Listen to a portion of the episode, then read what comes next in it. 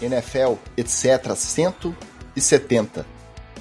Terça-feira, 30 de janeiro de 2024.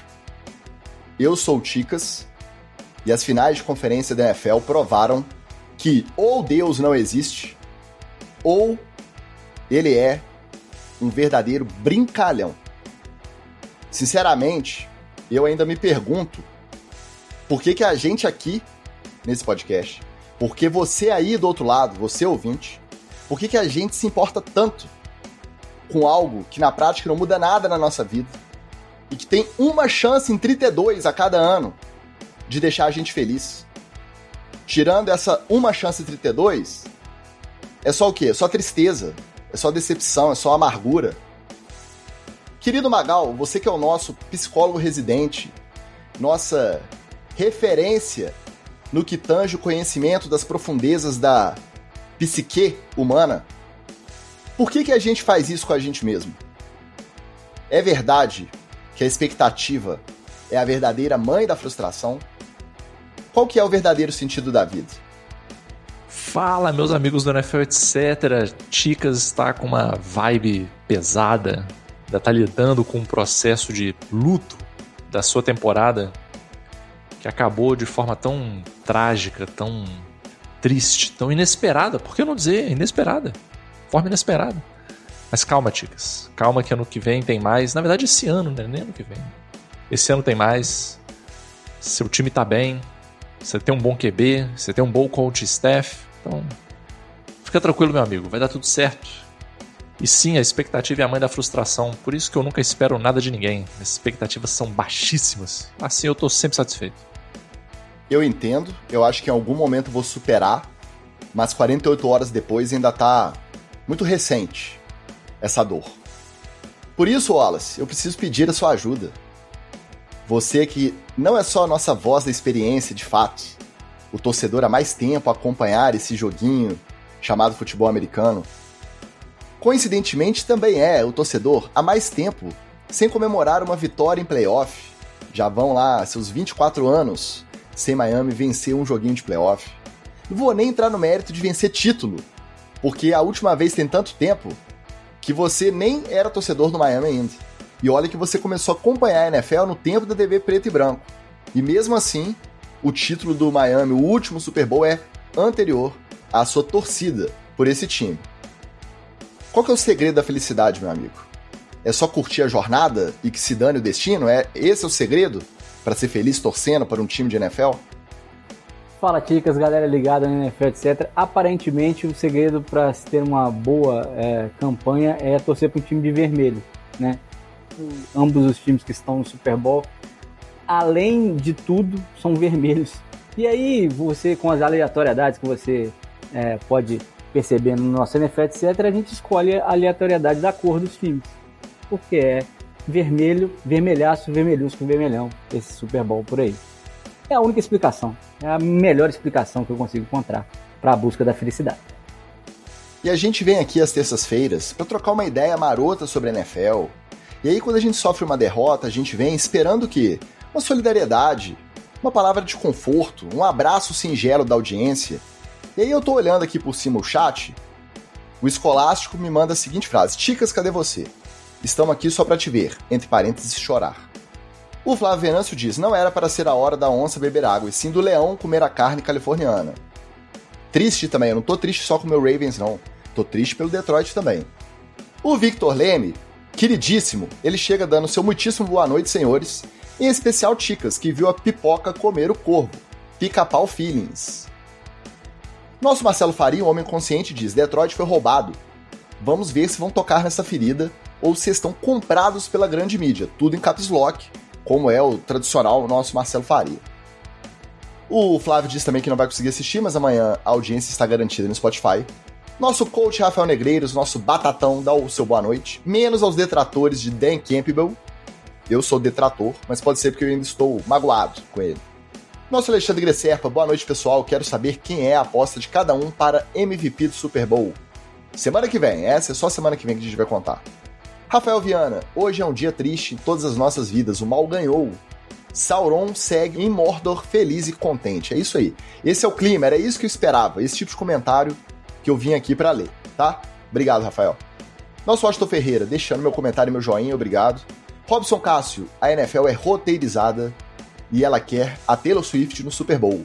É, meu amigo Ticas, ficou barato, ficou. Tô contigo. A teoria da conspiração ela foi comprovada. Bom, como o pauteiro tava de cabeça quente essa semana, então não vai ter treta na TL, não vai ter TD Fama, não vai ter nada disso. Vamos só de headlines com as notícias aí, as mais recentes, dos head coaches contratados. Depois fazer o quê? A gente vai pro roletão falar dos jogos das finais de conferência com alguma tristeza. E vai ser só.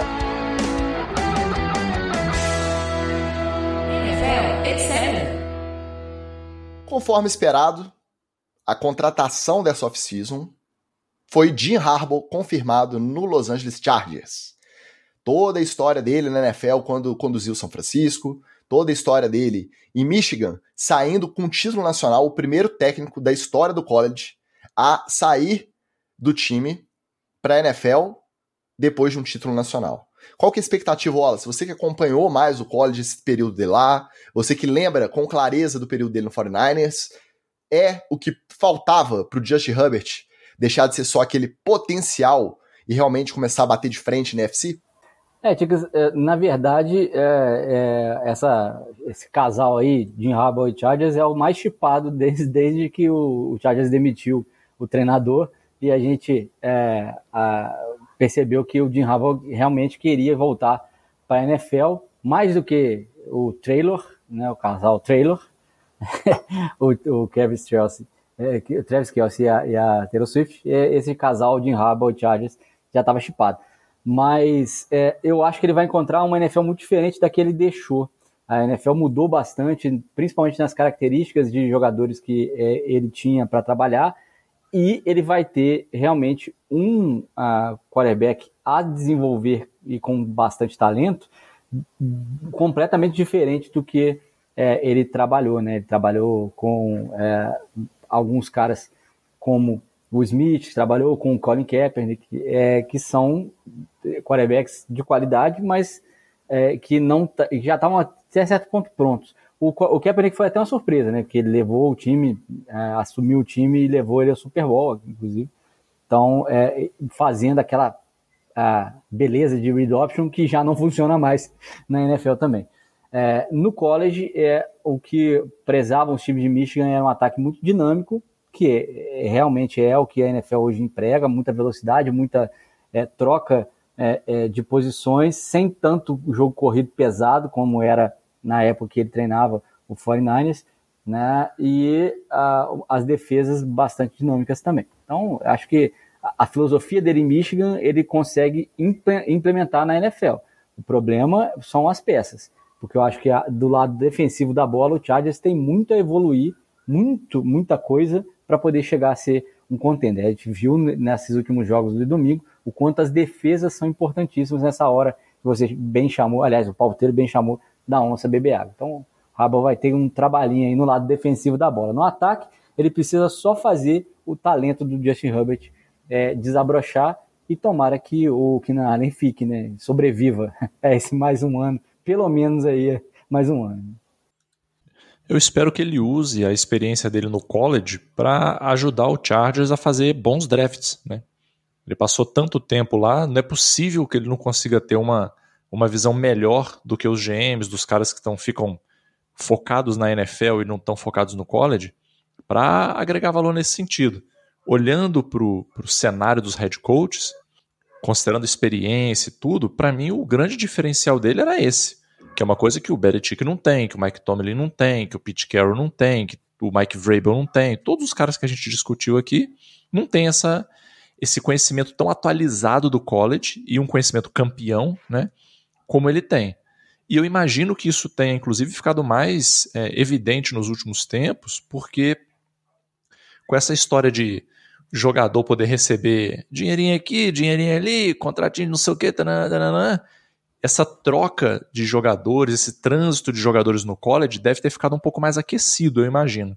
Então, aumenta ainda a demanda para o cara conseguir detectar um cara bom num junior college, detectar um cara bom numa Division 2, é, trazer um cara que às vezes tá numa outra universidade, mas que você acha que, pô, encaixa bem com o seu jogo, então vou ver se eu trago esse cara para cá. Eu espero. Eu gosto muito dele, gosto do Chargers também, então eu espero que dê, dê certo aí essa, essa feijoada deles aí. Eu fico pensando é no Antônio Pierce. Terminou o good vibes como interino lá nos Raiders. Todos os jogadores fizeram questão de declarar publicamente a preferência pela manutenção do Antônio Pierce. O Mark Davis ouviu, contratou, e aí ele olha para um lado, tem o Andy Reid, ele olha para o outro, tem o Sean Payton, e ele olha para frente agora, tem o Jim Harbaugh. Então a vida do nosso glorioso Antônio Pierce não vai ser moleza dentro da própria divisão, não vai ser moleza. Outro que bateu na trave várias vezes, já era cotado para assumir como head coach, é, pelo menos nos últimos dois ou três ciclos de vacância na NFL, e que finalmente foi declarado, ao contrário da expectativa, muita gente contando que seria o velho Bill, Bill Belichick, mas acabou sendo o Raheem Morris, o contratado pelo Atlanta Falcons para ser o novo head coach. E é mais um daquela arvorezinha, Mike Shanahan, Kyle Shanahan, eu nem sei mais de onde começa esse tronco dessa árvore, e mais um para entrar naquela listinha do Washington de 2013, que tem a fotinha lá do Chama que veio, Matt LaFleur, Zach Taylor, tava todo mundo lá. E esse Raheem Morris era mais um que fazia parte, Mike McDaniel, mais um que fazia parte daquele staff. Com essa confirmação, e eu acho que é merecida, um cara que também é muito querido pelos jogadores e que entende muito de bola também, já tinha passado da hora dele assumir. Só que qual que foi o rebote dessa notícia? A ideia de que o Bill Belichick não vai dirigir nenhum time esse ano. Como que vocês pegaram essa notícia em relação ao fato do Belichick só ter feito entrevista no Atlanta e não ter sido escolhido lá? Cara, como a gente, inclusive, comentou aqui no NFL, etc., essa entrevista dele em Atlanta tava com muita cara de bomba de fumaça, né? Porque, cara, pensa bem, se o Bill Belichick não estava conseguindo organizar a casa lá em New England, ele chega nesse Atlanta aí e vai fazer o quê? É, tá trocando seis por meia dúzia, né? É, só que agora a situação para ele ficou meio assim. É, é, os bancos que ficaram sobrando são uns bancos meio feios. Então eu realmente eu tô achando que ele não vai querer sentar em banco nenhum esse ano, não. O problema é, eu não vejo ele ficando um ano fora, fazendo um esquema aí, é, estilo nosso glorioso A-Saints, né? Esse, esse, técnico eu não gosto nem de citar o nome, apesar dele ter salvado várias vidas nos seriados 24 horas, né? Salvou o mundo várias vezes em 24 horas, né? Mas o Sean Payton é, fez o seu sabático e depois voltou, né? É, não sei se o Bill Belichick indo para um sabático se ele voltaria não. Eu acho que ele ia querer ficar tomando suquinho de laranja, é, passeando naquele barco enorme dele, né? Para quem nunca viu aí, procure na internet o barco do Bill Belichick, é uma coisa é, incrível, a, a, impressionante, um Titanic de Boston, eu diria. Né? Mas eu, eu acho que realmente, Ticas, ele vai sentar sua cadeirinha aí. Eu não sei o que, que vai ser do filho dele, né? Porque enquanto o pai estava lá em New England, ele meio que segurava o emprego do cara, né? Agora, ele ficava na sideline, botando língua para fora. O que, que vai segurar o emprego desse rapaz aí? Eu não sei, de repente ele pode acabar passando no RH também, né? Dicas, estava surgindo uma teoria da conspiração daquelas saborosas de NFL, etc., mas que acabou sendo derrubada pelo Tom Brady, que hoje participou do Pat McAfee, confirmou que ele vai estar tá nas cabines da Fox na próxima temporada como comentarista número um. Vai rolar uma dança das cadeiras aí, o Greg Olsen vai sair, então é, e depois a gente vê o que, que vai ser essa, essa intertemporada. Mas estava rolando uma teoria da conspiração de que o Brady, porque ele aposentou o ano passado e ficou um ano fora da NFL, ele volta a ser amador e ele tinha mais um ano de elegibilidade para jogar em Michigan. Ele poderia voltar aí, até meu antivírus disparou porque eu falei o nome de, de, de Michigan. É, ele poderia voltar a Michigan para disputar mais um ano e tentar ser bicampeão do college com o Bill Belichick de treinador, já que o Jim Harbaugh tinha saído. Olha que teoria bacana. Imagina se o Brady estica esse assunto até pelo menos um pouquinho ali, é, é, maio, abril. Ia ficar bacana demais. Mas ele acabou derrubando essa teoria e confirmando que vai ser comentarista da Fox. Eu gostaria de ver o, o tio Bill treinando a molecada. A molecada ficar maluca com o tio Bill no college. A questão é: se depois de dois anos ruins no Patriots e ele não topou um trabalho nessa intertemporada, será que depois de um ano afastado da rotina de head coach da NFL. Ele vai ter disposição de voltar para pegar um outro time, porque você tá pegando o time aí que, ah, claro, existe uma escala, uns são melhores que outros. Mas são times que têm muitos problemas e ele é o cara para resolver. Se ele não tá disposto a resolver, não vai ter um time pronto que vai mandar o cara lá embora, o técnico principal embora, para ir atrás do Belichick. Esse é o problema. Então a gente tá correndo o risco de realmente ver que ele não vai bater o recorde do Don Shula lá de mais vitórias temporada regular e que não vai fazer outra corrida de playoff, de Super Bowl possível e vai realmente pendurar as chuteiras. É impressionante. A gente achou que seria um fato ele em outro time, mas tudo indica que não vai ser. Né? Faltam dois times só sem técnico principal confirmado: o Washington Commanders e o Seattle Seahawks. E nenhum dos dois, a princípio, fez algum movimento para ir atrás do Bill Belichick, não. Então, triste fim do maior da história, mas é o que está aparecendo. Ó, nosso Gustavo Neto chegou aqui perguntando: Ticas, para quem eu torço agora que fiquei órfão no Super Bowl? Gustavo Neto é membro do nosso NFL etc diretoria, apoia.se barra NFL etc, participe você também. E ele estava em dúvida, porque ele sempre foi time Tom Brady, time TB12. E aí ele ficou meio órfão depois que o Brady aposentou, passou boa parte da temporada regular ali decidindo para quem ia torcer, e foi convencido pelas boas vozes lá do grupo a torcer pelo Baltimore Ravens, fez a escolha mais certa possível. Só que agora ele ficou órfão. Para quem que ele torce? Eu não torceria para ninguém, ô Neto. Espera no que vem, que ano que vem vai dar nós, tá? Pode confiar. Nossa Erika Racibara também deixando seu boa noite. O Bruno de Oliveira, ó, lá vem mais um. Como eu estava esperando por essa live. Boa noite. Eu não sei por que, que ele estava esperando. Nosso Anderson Tomás, noite apenas, pois teve um infiltrado que estava torcendo contra o Dan Campbell e o nosso Detroit Lions. Quem será que foi? Não vou dizer que foi o Magal, porque é sacanagem. E meus pêsames, Ticas, nosso bonde Corvão não foi pra frente. É. A união sinistra, Brownzão e Corvão, infelizmente, deu ruim pros dois. Mas tá bom. Daqui a pouco a gente chega lá. A última contratação confirmada desse carrossel de head coaches foi o Dave Canales, até então coordenador ofensivo do Tampa Bay Buccaneers, confirmado como técnico dos Panthers. Um perfil desses coordenadores mais jovens. Ele fez um ótimo trabalho com o Baker Mayfield, então espera-se que ele seja um cara capaz de fazer um bom trabalho com o Bryce Young. O Bryce Young ainda é menor que o Mayfield, não de estatura, não sei comparar as alturas, mas ele é mais magro, ele é menos. O Baker Mayfield a gente sabe. Na hora do vamos ver, ele abraça a bola e vai para dentro e não quer saber. É até por isso que ele andou se machucando aí mais do que devia durante a carreira. Mas a esperança é que o Dave Canales desenhe um ataque que seja favorável ao Bryce Young para desenvolver o Bryce Young e que seja um cara também de um perfil um pouco mais pacato para não ficar batendo de frente com o David Tepper. Afinal, a gente sabe que o dono do Carolina Panthers não vai deixar de meter o bedelho, de fazer reuniãozinha cobrando resposta na segunda-feira após derrota, porque é o perfil. Ele é o cara que quer mandar, mesmo sem entender ou entendendo muito menos de futebol americano do que o cara que ele contratou para conduzir o time. Ficou de bom tamanho, olha? É, o Canales realmente parece ser a pessoa certa para poder começar esse desenvolvimento mais perene do, do Bryce Young mesmo, porque se o cara consegue tirar do Baker Mayfield no mesmo, praticamente no mesmo time, o, um desempenho melhor do que o do Tom Brady, por exemplo, mesmo que seja o Tom Brady em fim de carreira, ok, né? Tá, já, já tem aí, já temos aí um argumento forte é, quanto ao ataque do seu David Canales. Agora vai, vamos saber como é que vai, vai se lidar com as outras coisas, né? Porque lembrar que o head coach, a, o desempenho e a, as atribuições são muito maiores do que só chamar jogadas de ataque e coordenar a parte ofensiva da partida. Ele vai desde o vestiário até ser cobrado pelo Tepper lá no dono. Mas acho que é, é, para o Panthers também vai casar isso muito, porque o Canales não vai poder afrontar diretamente o Tepper. Imagina se o Tepper leva lá o Bill Belichick. Ia ser dois jogos uma vitória, uma derrota, na primeira derrota ia bater os dois de frente acabou. Porque o Belichick não ia, não ia baixar a, a, a crista e o Tepper também ia falar, o brinquedo é meu, eu brinco do jeito que eu quiser.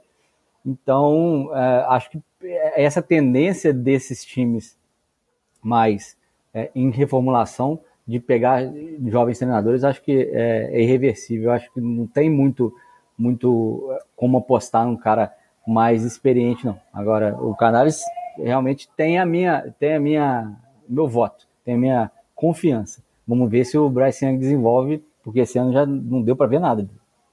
É, minha única preocupação é o quão a sério eles vão levar esse, esse rebuild, essa reestruturação aí, né? Porque, pelo menos na minha visão, rebuild tem que ser uma coisa meio all-in, assim. Assim, vamos reconstruir? Vamos. Então vamos, vamos reconstruir mesmo. Bilhete azul para todo mundo, faz igual o Texans, né? Não, no, é, não, nem precisa ser o. Lasca todo mundo, chama o pessoal veterano para poder jogar essa temporada. E aí vai encaixando os novatos na é. próxima temporada. Não, eu nem acho que precisa ser bilhete azul para todo mundo, mas tem que ser uma vibe assim de ninguém tem vaga garantida aqui não. A gente vai olhar caso a caso e quem tiver que sair vai sair, quem tiver que entrar vai entrar. E principalmente, que é a minha grande preocupação nesse caso, qual que vai ser o mindset meu do time nesse rebuild? Vai ser assim, estamos em rebuild, o cara vai entrar, o Bryce Young ainda está tentando, está tudo bem se a nossa campanha no ano que vem for uma coisa ridícula. Não tem problema. Ou vai ser, eu quero ser o Houston Texans. Tem que ressuscitar o Dalton Schultz. Eu quero mexer umas peças aqui, é, e eu quero que o Bryce Young vire o, o, o, CJ Stroud, e eu quero. Aí, meu amigo, aí desculpa, aí é você botar pressão demais no Canales, entendeu? Então, eu espero que a vibe seja outra. Mas se for essa vibe aí de, de Campeonato Brasileiro, de 4, 5 jogos não deu resultado, começa a esquentar a cadeira, não vai adiantar nada. E o Bryce Young ainda vai pagar a conta, né? Porque aí todo mundo vai botar a culpa nele também, né?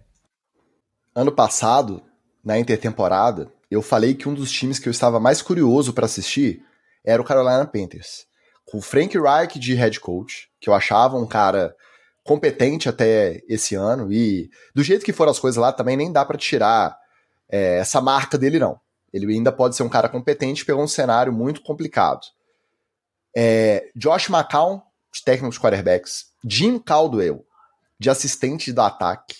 Ainda teve mais um figurão lá de coordenador, o Thomas Brown de coordenador ofensivo. Eu falei, cara, eles contrataram um staff, uma comissão, pegaram o first pick, o Bryce Young, o moleque que parecia que era muito bom. Eu tô curioso, eu acho que esse time vai andar, vai jogar bola e tal, vai calar a boca da galera e o trem desandou.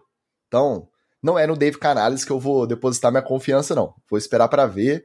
Quem sabe, às vezes com menos expectativa, como a gente disse lá no início, é expectativa que é a mãe da frustração. Às vezes com menos expectativa, um cara ali mais low profile, que parece que o Dave Canales é, às vezes vai dar mais certo do que esse megazord de ex-head coaches que foi parar lá nos Panthers e não deu em nada. Vamos ver. Ó, o Michael Fernando, ele deu um, um, bom ponto aqui também que a gente ignorou sobre a questão do Bill Belichick desempregado. Às vezes ele pediu, ele fez uma pedida de salário que a galera não quis bancar. Porque aí você pensa, não, é o maior técnico da história, é o cara mais vitorioso, só que você vai ter que ceder um pouco do seu controle, porque o controle tem que ser na mão do cara, isso é inevitável, e às vezes também ele tá pedindo um salário que, por mais que os caras sejam bilionários, que ele virou e falou assim: não, é muita dor de cabeça pro custo-benefício de arriscar isso aí. Não vou, não vou arriscar. É um ponto. Eles são bilionários, mas eles são mãos de vaca. Eu não duvido nada que ah, não, ele tá pedindo o dobro lá do Raheem Morris. Eu vou de Raheem Morris porque vai ser mais barato. Não duvido, tá? Talvez sejam bilionários porque são mão de vacas, ô, ô, Ticas. Exatamente. Às vezes não é causa, é consequência, né? Nosso Andros Forlin deixando seu boa noite, passando para deixar o like e assistir mais tarde. Nosso Flávio Veranço pede um abraço pro Matheus, é verdade. Teve encontro NFL, etc. Cuiabá, São Paulo, é, lá em São Paulo. Nosso Matheus Patrick, direto de Cuiabá, foi pro NFL Picanha o evento que o nosso Flávio organiza, geralmente no Super Bowl, como o Super Bowl esse ano é domingo de carnaval, ele fez nas finais de conferência e contou com a presença do nosso Matheus Patrick, NFL, etc., é, unindo as diferentes tribos que curtem NFL. A gente gostou muito de ver. O Thiago Matos falando Ticas Figuraça, Magal, psicólogo residente. É verdade, é graduado e professor ainda. É esse mesmo Magal aí, ó. Esse homem é, é brabo, tá? Não parece, mas esse cara é de verdade o, especialista das profundezas da mente humana. Caio Vinícius mandando seu salve, depois de muito tempo vendo ao vivo, bem-vindo de volta. E o rei das rebatidas dessa vez veio do YouTube, hein? Perguntando se a gente acha que o Flowers fizesse aquele touchdown, a história seria diferente. Daqui a pouco a gente chega lá. Calma mais um pouquinho. E o Josafá também deu seu alô, seu boa noite aqui no Instagram. Vamos falar antes disso do. A gente já comentou um pouquinho. Comandos e Seahawks, as duas vagas que faltam. tinham três candidatos fortes para essas duas vagas. Ben Johnson, coordenador ofensivo dos Lions, o Mike McDonald, coordenador defensivo dos Ravens, e o Dan Quinn ainda não estava afastado da possibilidade de ser o técnico principal do Seahawks, principalmente, mas ele também entrevistou no Commanders. Hoje saiu o reporte de que o Ben Johnson decidiu voltar para Detroit. Vai cumprir o seu contrato, tem mais dois anos de contrato, pelo menos no próximo ano, continua coordenando o ataque sob a asa do Dan Campbell lá em Detroit. Vocês acham que agora é um fato, é só questão de tempo confirmarem o Dan Quinn em Seattle e o Mike McDonald em Washington, ou a gente pode ter mais alguma surpresa aí? Uh, não sei, Ticas, não sei, cara. Eu, eu queria confirmar, mas esse, essas últimas movimentações aí me deixaram com o pé atrás. Eu acho mais fácil vir alguma surpresa, alguma coisa que a gente não está esperando. Foi tanta coisa que parecia que ia encaixar, que parecia que fazia sentido. Belichick, o próprio Mike Tomlin, até o Pete Carey para outro time, a gente cogitou, chegou a conversar sobre isso, até faria um certo sentido. Não sei, não sei, cara. Eu acho que agora tudo é possível. É, o Isaac Ribeiro, na história aqui, um abraço aqui nos nossos comentários, está aqui falando que o Washington perdeu o plano A e se fosse ele, ou se fosse o Comendas, ia de Bill Belichick, apoiado pelo rei das rebatidas aqui. Também é, é uma possibilidade para o Comendas, né? É, eu não sei é, é se o próprio Bill teria paciência de pegar um time tão terra arrasada assim como o Comendas, e aí dependeria muito mais do Bill, né? Mas é, tá no mercado aí, né? Nem entrevistar entrevistou, mas tá no mercado. Não dá para poder fechar a porta completamente. Mas eu acho que vai acabar a dança da cadeira, vai ser essa mesmo. O, o Mac McDonald vai pro, pro Commanders e o Dan Quinn tá com fedendo a Seahawks, como diria o outro. Sigam FA na veia, o trabalho do nosso Isaac lá, sempre falando de NFL também. Sigam o Rei das Rebatidas. Você que curte beisebol, conteúdo também muito legal a galera marcando presença aqui no nosso chat, a gente fica lisonjeado, valeu demais. Muito troca-troca de coordenadores também. A gente não vai entrar aqui nos detalhes porque foi uma loucura o troca-troca que rolou essas últimas duas semanas. Você pode ouvir com mais detalhes lá no Playcall Podcast, ele sai qualquer dia entre terça e sexta-feira, às vezes sábado, pode ser no domingo também. Playcall Podcast, se bem que o da próxima, não, dessa semana ainda tá em tempo de sair. Pode ser que tenha mais detalhes. Mas um troca-troca que a gente precisa falar aqui tem a ver com você, né, Wallace?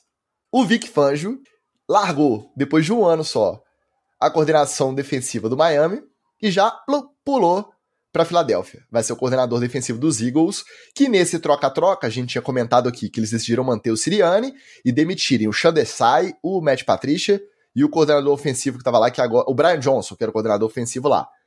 Ó, tô esquecendo o nome, mas tô conseguindo lembrar a tempo, tá vendo? Eles contrataram o Kellen Moore, que tinha saído do Dallas, foi para os Chargers com a esperança de salvar Justin Herbert, a carreira do Justin Herbert também não arrumou nada, agora foi para Filadélfia. O que, que você achou da saída do Fangio e o que, que você achou da movimentação de Filadélfia trazendo esses dois coordenadores?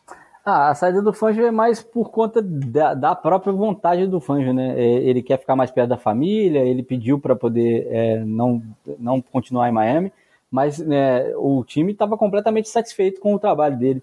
Até porque, sem boneco nenhum, ele conseguiu montar uma defesa que pelo menos fez boa figura na, na, na, é, na, na, última temporada, na, na, última partida da temporada, nos playoffs. Né? Não foi lá, não, não conseguimos passar, mas a defesa deixou o Miami no jogo enquanto é, podia e quem decepcionou acabou sendo o ataque. É, acho que quando é assim não tem muito jeito de, de segurar e é, tem que ver quem é que vem para poder é, substituir o lugar dele, certamente vai mudar o esquema, porque o, junto é, com outros coordenadores mais é, experientes, aí o Vic Fangio tem um, um, sistema mais complicado de defesa, é um cara que exigiu demais dos atletas de, de Miami e só conseguiu acertar depois do bye, né? Então, é, o Fangio mudou completamente a defesa do Miami, que começou a temporada meio claudicante, mas é, conseguiu chegar, com, mesmo com, com os desfalques que tinha, numa defesa consistente no final da temporada, mesmo nos playoffs. É, agora, é, o Eagles está tentando montar uma equipe para o Sirianni, não tem mais desculpa, né? É, eu não sei se o Kellen Moore seria o indicado para poder chamar as jogadas ofensivas. Vamos lá de novo. O grande problema do Eagles foi que o Sirianni insistiu em chamar ele mesmo as jogadas ofensivas. Tudo bem que Kellen Moore agora já tem experiência, fez um bom trabalho em Dallas e afundou é, em, em uh, no Chargers, uh, então ele já tem esse, esses altos, esse alto e baixo para poder aprender. Mas eu não acho que ele seja o cara para poder, na, numa discussão com o Siriani, ele ganhar né, na verbalização. Acho que vai continuar com o mesmo problema o Eagles que tem esse ano. Felizmente, para muita gente, um beijo para família Bertelli e Bernardes. Eu, eu não consigo deixar de, de ficar curioso com que, que fofoca quentíssima é essa que rola no, no vestiário do, do Eagles. Porque, cara, tem que ser uma coisa assim de House of Cards para baixo. Porque não é possível, cara. Tava tudo com pinta de que o Siriano ia rodar e rodar bonito. Oh, e caiu todo mundo, menos ele, né? Não, é, é, isso que eu não entendi, cara. Então, das duas, uma, assim, ou ele tá certo na história, ou ele tem a, a, a grande carta na manga, como se falava nos filmes antigamente, o microfilme dos segredos de todo mundo, cara. O dossiê, a pasta rosa, lembra do escândalo da pasta rosa? Ele tem a pasta rosa de todo mundo, cara, só pode. Porque eu não entendi essa caída para cima que ele deu aí, que foi uma bela caída para cima, né? Foi, foi praticamente o GM botando a mão no ombro dele falando assim: Isso aí, Siriane, vamos se livrar desses vagabundos aqui que são tão atrapalhando aqui o nosso serviço. Vamos lá. Que, quem que você quer? Vamos trazer aqui. Pode escolher. Quem que você quer aí? Porque não, eu não tô entendendo. Fico triste? De forma nenhuma. Muito pelo contrário. Já falei aqui outras vezes. Siriane e Matt Patricia seriam uma bela dupla para estar tá na sideline do Eagles aí. Né? Mas vamos ver o que vai acontecer com o Eagles no, no ano que vem. Falei antes, falarei de novo. Jason Kelsey vai fazer muita falta. Muita, cara.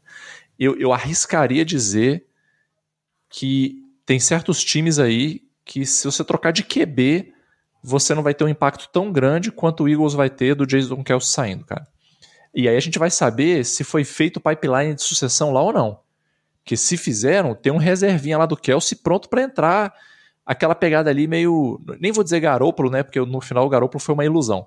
Mas aquela pegada do Garópolo no, no, no New England ainda, sabe? Quando teve o Deflate Gate, aí todo mundo falou assim: quem? Esse Garópolo aí? Ih, é, 4, é 0-4, com certeza. O maluco foi lá meter um 3-1. E pronto. Né, para calar a boca de todo mundo. Pode ser que chegue um center aí que já estava lá, está sendo treinado e tal, e vai cumprir, cumprir, bem a função. Agora, sem Kelsey, Siriane no comando, e eu não sei se essa fofoquinha aí foi resolvida ou não. É, gente, eu fico feliz com essa situação aí, hein? Não vou mentir, não. Falando em NFC Leste, olha a sugestão do Vitor Leme aqui no chat, ó. Bill Belichick mais Kirk Cousins nos Commanders o retorno à Terra Prometida. Bill, mais quarterback experiente. Facilmente campeão de divisão. Quer direito à réplica, Magal? Olha, facilmente é meio forte, tá? É meio forte. Eu não vou dizer que não possa ser campeão de divisão, porque é, se alguém lá no início da temporada falou que o Buccaneers ia estar nos playoffs, ninguém ia acreditar, né? Então, pode ser, mas eu acho que facilmente, Vitor Leme, você foi um pouco ousado aí.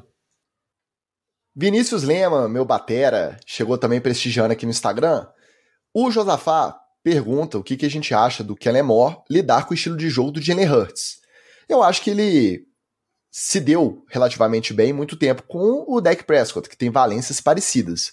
Não vejo um grande problema. Eu acho que foi justamente quando ele foi para um cara que às vezes é mais clássico, mais pocket passer clássico, é o Justin Herbert, por mais que ele também ache as corridas dele seja muito forte nisso, é, eu acho que essa transição Dak Prescott para o Jalen Hurts é até mais tranquila, ela tem mais a ver, ela é mais similar do que a transição que ele fez para o Justin Herbert.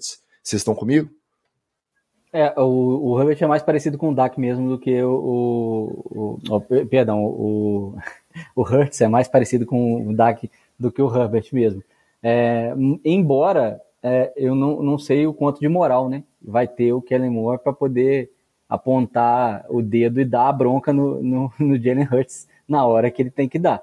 Mas isso aí ele terceiriza para o técnico de QB, ele fala com o Siriane, né? ele tem alguns caminhos para poder chegar nessa hora aí.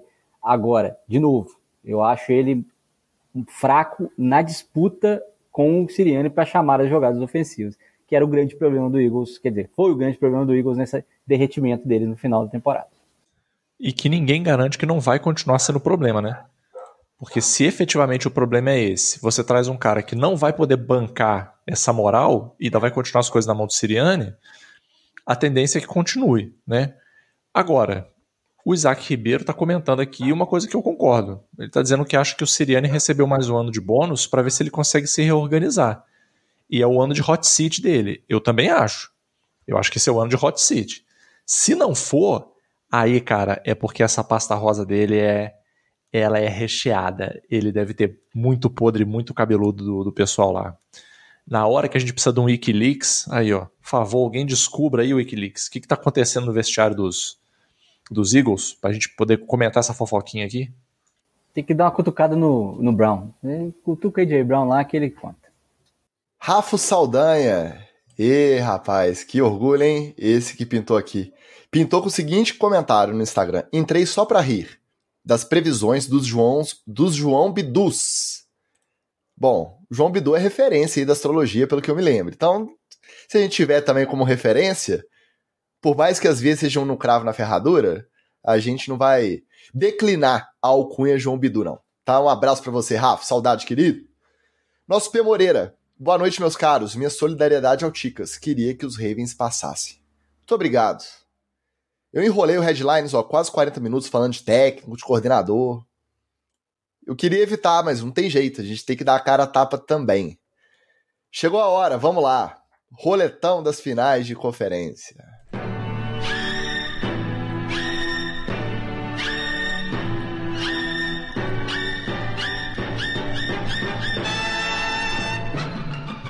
Kansas City Chiefs 17, 10, Baltimore Ravens.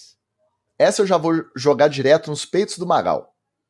Porque passou a temporada inteira falando que esse Kansas City Chiefs não ia chegar, que é uma pizza de catuperone, que ela até pode dar uma liga ali em algum momento da regular, mas que playoff é bust. Ele usou essas palavras, tá? Foi muito polêmico, inclusive no TikTok teve muita rejeição a esses comentários do Magal. Agora a gente é perseguido no TikTok por conta do senhor Luiz Vitorino. O que você tem a declarar sobre o que foi o jogo e os Chiefs, mais uma vez, sem recebedor direito, mais uma vez no Super Bowl. Bom, primeiramente, mandar um abraço aí pro, pro meu fã-clube no TikTok. ai, ai, ai. Eu te falo, ó, avisar o fã-clube do TikTok, nem TikTok eu tenho, tá? Então, vocês estão aí latindo parede. Mas verdade seja dita, a galera vai na moral, a galera vai na zoeira, mas é tá tudo ainda na zoeira saudável. Tem um ou outro só que apela, mas aí o próprio algoritmo ali da análise de comentários não deixa o comentário ficar na timeline, tá tudo certo. No geral, a galera bota pilha, vai lá reclamar, fica esperando o resultado acontecer para ir tirar onda com a gente, mas tudo no, no senso esportivo que o Travis Kelce não teve chutando para longe o material do Just Tucker lá. Pois é. é vem todo mundo então nessa vibe do, do, do Saldanha aí, né? Vem para fazer sua crítica, para fazer a sua chacotinha. Todo, tá todo animado, né? Vamos ver, vamos ver como é que vai ficar essa animação aí é, daqui a 15 dias. É, mas, cara, vamos lá. Vamos com calma, né? Primeira coisa, a gente viu um Mahomes e Kelsey que a gente não via há muito tempo. A gente reclamou disso aqui, inclusive, algumas vezes, né? Importante falar aqui, é, os Tyrands, gente, eles não são wide receivers, não, tá? Então, às vezes, você vê um Tyrant que não tá recebendo bola e fala assim: ah, não é possível, o cara tá sumindo no jogo, é um vagabundo. Mas não é, não, cara. O cara tá fazendo bloqueio, o cara tá atraindo a atenção da defesa, é, é, o cara tá passando é, é uma informação errada para a defesa de acordo com o posicionamento que ele faz. Então, é, é, calma aí, tá? Eu também gosto de criticar, critiquei já o Kelsey, critiquei o Kiro também, mas muita calma nessa hora, tá? E nesse jogo, realmente, assim, é, é, essa duplinha do Mahomes e do Kelsey funcionou bem. O Catuperone, o Ticas, a pizza de Catuperone estava lá, né? É, aquele, aquele Chiefs que a gente conhecia e que estava sumido, estava ali, ele apareceu principalmente depois do, do halftime, né? Parece que virou a chave ali. Eu te contesto no seguinte, eu não acho que é o que a gente conhecia. Já, já veio me contestar já. É. O que a gente conhecia é o que começou o jogo, que teve aquela primeira campanha de um touchdown para cada lado, que a gente achou que seria um jogaço. O do segundo tempo não é o que a gente conhecia, é o novo Chiefs, que joga feio, faz o que precisa fazer e sai com o resultado. Por quê? Eles não fizeram um ponto no segundo tempo. Deixaram na mão da defesa e foram. Então não é bem o que a gente conhece. Jogadinha, trick play, sacanagem ali e abre o leque da chamada ofensiva do Andy Reid. Não.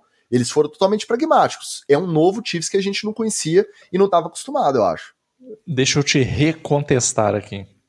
É, eu acho que a, a, aquele Chiefs antigo, ou, ou, relembra aquele Chiefs antigo, porque está sem muitas peças, porque, sim, obviamente a defesa é, é, trabalhou e a defesa colocou o, o Mahomes em posições maravilhosas ao longo do, do segundo tempo inteiro. Né? Só que eu acho que é um pouco daquele, daquele Chiefs antigo, porque quando você tem uma presença maior do Kelsey recebendo bola, você aumenta o problema que a defesa tem de saber que não tá naquela pegada que eles estavam em alguns jogos antigos de cara, o Kelsey mal tá recebendo bola, quando recebe tá dropando. Então, assim, você vê que a própria cara do Kelsey era uma cara meio de desânimo, meio de, de desacreditado. Agora não. Agora, se você pegar uma foto dele jogando esse último jogo, parece aquelas campanhas vitoriosas do Chiefs de alguns anos atrás. Ele tá com aquela energia, aquela vibe. Da onde vem essa energia? Vem da Taylor Swift? Não sei, gente. Não sei. Não sei, talvez sim, talvez não. Mas o fato é que isso aconteceu. Do lado do Ravens, qual que eu acho que foi o problema? Para mim foram dois problemas. O primeiro é o Kansas City Chiefs fez o um único ajuste que botaria o Ravens em problema, que foi melhorar a defesa contra o jogo corrido. E conseguiu fazer esse ajuste muito bem. Qual que eu acho que foi o efeito que isso gerou? O, o Ravens, para mim, entrou um pouco mais nervoso. Eu senti o Lamar meio nervoso, meio titubeante, é, é, mais tenso do que o comum, o que é normal, né? O cara tava ali. É a expectativa, né, Tix? O cara sempre caía por besteira antes nos playoffs. Ele foi avançando. Quanto mais você avança, mais tenso você fica, com medo de, cara, será que eu vou avançar esse tanto para cair agora? Então eu senti ele um pouco mais tenso. Junta isso com os Chiefs parando o jogo corrido, que vinha sendo meio que a, a válvula de escape de segurança do Ravens, o pessoal sentiu, sentiu o baque. E, e vou repetir aqui, cara. A galera às vezes menospreza o efeito do momentum psicológico no jogo. Cara, isso faz uma diferença tão absurda que isso, faz, isso afeta até a própria capacidade física dos jogadores, assim o atleta consegue correr mais, ele aguenta mais porrada, ele fica mais focado, ele fica mais ligado no jogo, porque ele sente que o momento é positivo, que dá, que dá para ir para frente. E o contrário também. O, o, o, Ravens foi ficando apático com o passar do tempo, sentindo o resultado, sentindo a pressão. E aí, cara, é... me dói um pouco, mas eu vou ter que ser sincero, cara.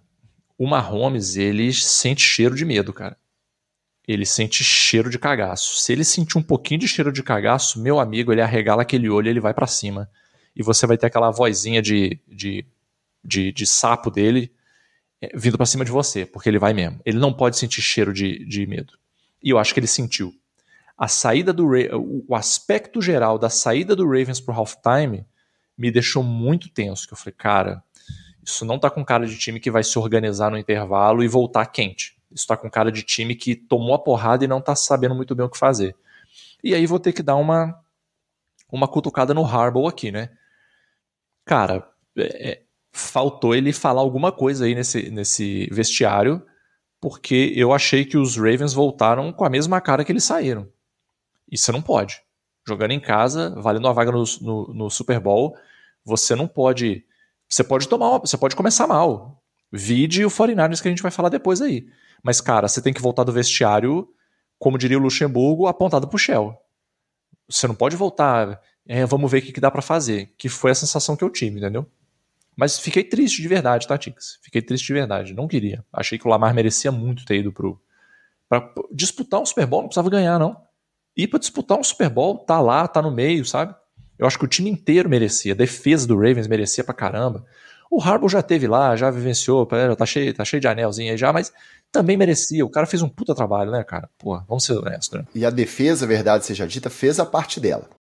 Eu acho que tudo que você falou faz todo sentido em relação a sentirem a pressão e ver a temporada escorregando. E mesmo assim, mesmo amarelando no momento decisivo, eles produziram duas campanhas de red zone, uma para um fumble do Zay Flowers na linha de gol que virou touchback e outra para um passe horrível do Lamar que não dá para isentar ele de culpa, uma leitura péssima, decisão, tomada de decisão horrível para o Likely que tomou um contato nas costas, tomou, tomou, claro que tomou, tá muito claro na imagem, mas que não dá para contar que isso vai ser apitado quando ele lança uma bola curta numa marcação tripla para o cara pegar. Então, mesmo com todos esses problemas, tivemos duas campanhas em que a gente chegou. Por quê? Porque a defesa forçou diversos three and outs.